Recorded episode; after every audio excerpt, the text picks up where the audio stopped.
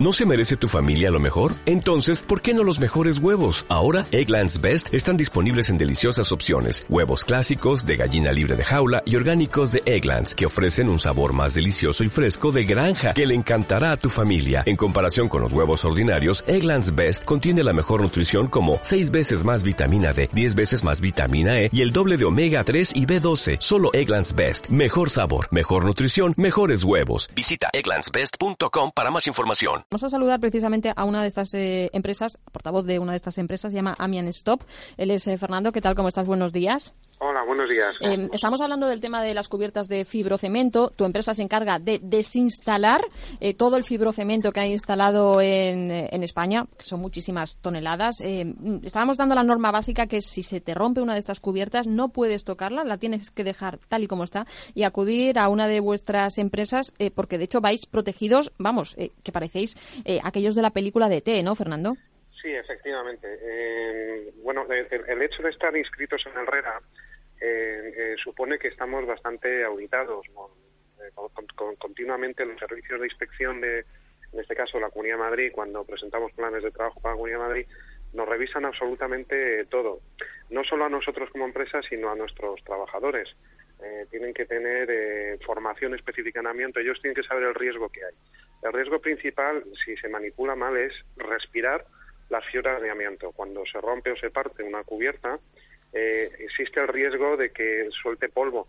Ese polvo, al ser respirado o bien por los trabajadores o por los vecinos, normalmente es por los trabajadores, que son los que más próximos están, pues eh, están eh, metiendo en sus pulmones estas pequeñas fibras y eh, con el tiempo pueden desarrollar eh, un, un cáncer de pulmón. Es por ello que los trabajadores tienen que estar sobre todo muy concienciados que si no se ponen las máscaras, que si no se ponen los EPIs, nosotros como empresarios Claro. no, se, no se, se lo tenemos que facilitar, eh, ellos no se arriman al amianto porque les hemos formado bien. Y una cosa, Eh, Fernando, el otro día leía yo un caso que había ocurrido en Mijas, trabajadores de además eh, funcionarios. em, claro, porque muchas veces, eh, por ejemplo, las cubiertas de fibrocemento podemos suponer por año, es decir, desde el 65 al 85 más o menos, todas estas cubiertas tienen amianto. Pero luego, por ejemplo, vamos a encontrar amianto en tuberías eh, para fontaneros, ¿no? Que de repente dicen, voy a arreglar esta, esta tubería. O incluso a la hora de modificar tu casa, tiran un tabique y dentro eh, hay placas. Eh, esta formación también se le da a albañiles, a fontaneros, para que, em, para que cuando ven eso digan, uy, yo esto no lo toco. Eh, no, no eh, realmente la formación en construcción no, no abarca esto.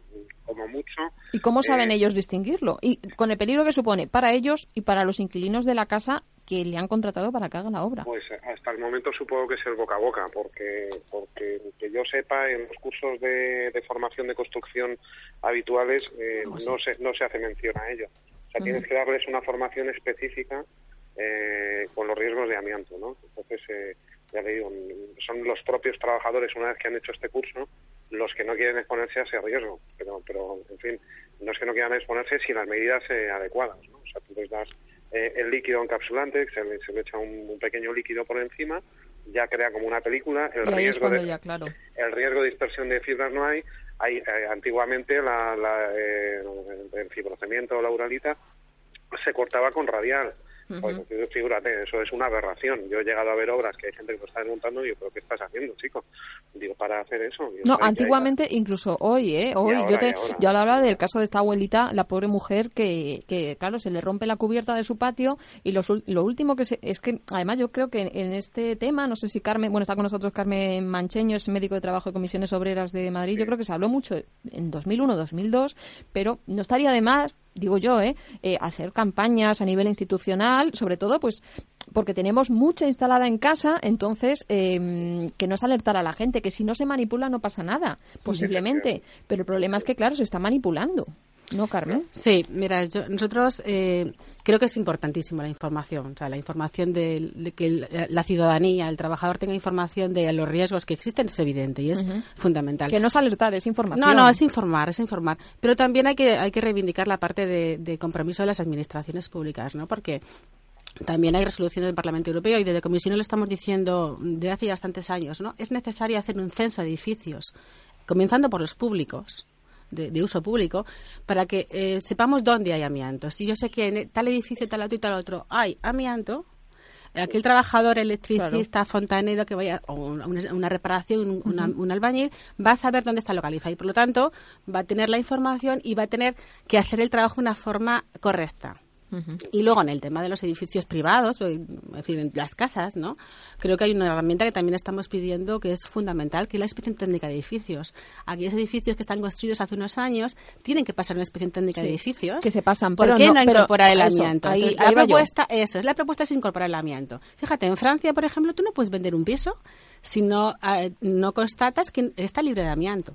Claro, es que a lo mejor, por ejemplo, yo en mi edificio que siga habiendo cubiertas de Uralita, en la inspección técnica elite se pasó hace dos años. Se ha reformado toda la fachada del edificio, se ha reformado la parte de arriba de la azotea, se ha reformado la escalera, se han reformado las ventanas, se ha puesto eh, unas ventanas, lógicamente, que, cierren, ¿no? Para, para que haya menos gasto de menos consumo. Se ha reformado la instalación eléctrica, se han puesto cableado de tierra en todo el edificio. Sin embargo, no es un parámetro que se contemple. No, eh, que en España, que yo conozca, en ningún sitio. Estamos pidiendo que se haga. Sigue con nosotros Carmen Mancheño, médico de trabajo de Comisiones Obreras de Madrid, y Fernando, que es eh, portavoz de una empresa que se dedica a retirar eh, amianto, Amiant Stop. Eh, Fernando, mm, te decía yo que, vais cubiertos hasta arriba. Una duda que me queda es, vosotros vais cubiertos y vais muy preparados y está claro que encapsuláis el, cuando vais a retirar este tipo de cubiertas, em, que se controla además creo la calidad del aire. Y con esto estamos también protegidos. Es decir, porque claro, ahora dirá, vale, ellos van muy protegidos, pero ¿y los vecinos? Sí, bueno, eh, como te he dicho, lo primero que se hace es eh, eh, impregnar la, el, uralita o el fibrocemento con este con este líquido. Una vez que está eso, ya el riesgo de dispersión de fibras es mínimo. Es mínimo, ¿no? Ah. Si lo sabes manipular bien, por ejemplo, está cogido con unas con unos ganchos metálicos. Esto lo cortamos con cizalla en vez de con una máquina radial. Lo cortas con, con, con eh, eh, mecánicamente y ya cogen las placas y con mucho cuidado, lo antes que se pueda, se depositan en unas sacas. Normalmente en la misma cubierta. No, no bajamos la uralita desde la cubierta hasta el suelo, sino que intentamos acopiarlo en la misma cubierta y ya, una vez que está dentro de la saca cerrada, lo bajamos con una grúa. ¿Vale? Entonces, bueno, eso es un poquito más costoso, un poquito más complicado, pero es un poco a lo que nos está obligando también la inspección de trabajo, ¿no? O sea, no solo se mira primero la seguridad de los trabajadores, que son los que están en primera línea, pero luego cuando afecta a, terceras personas, eh, bien, bien, sea vecinos, pues tenemos un protocolo eh, que hay que avisar al presidente, que, cierren que cierren las ventanas de, la, de, de por donde va a bajar la grúa, en fin, hay una serie de protocolos. De medidas que, hay que tomar.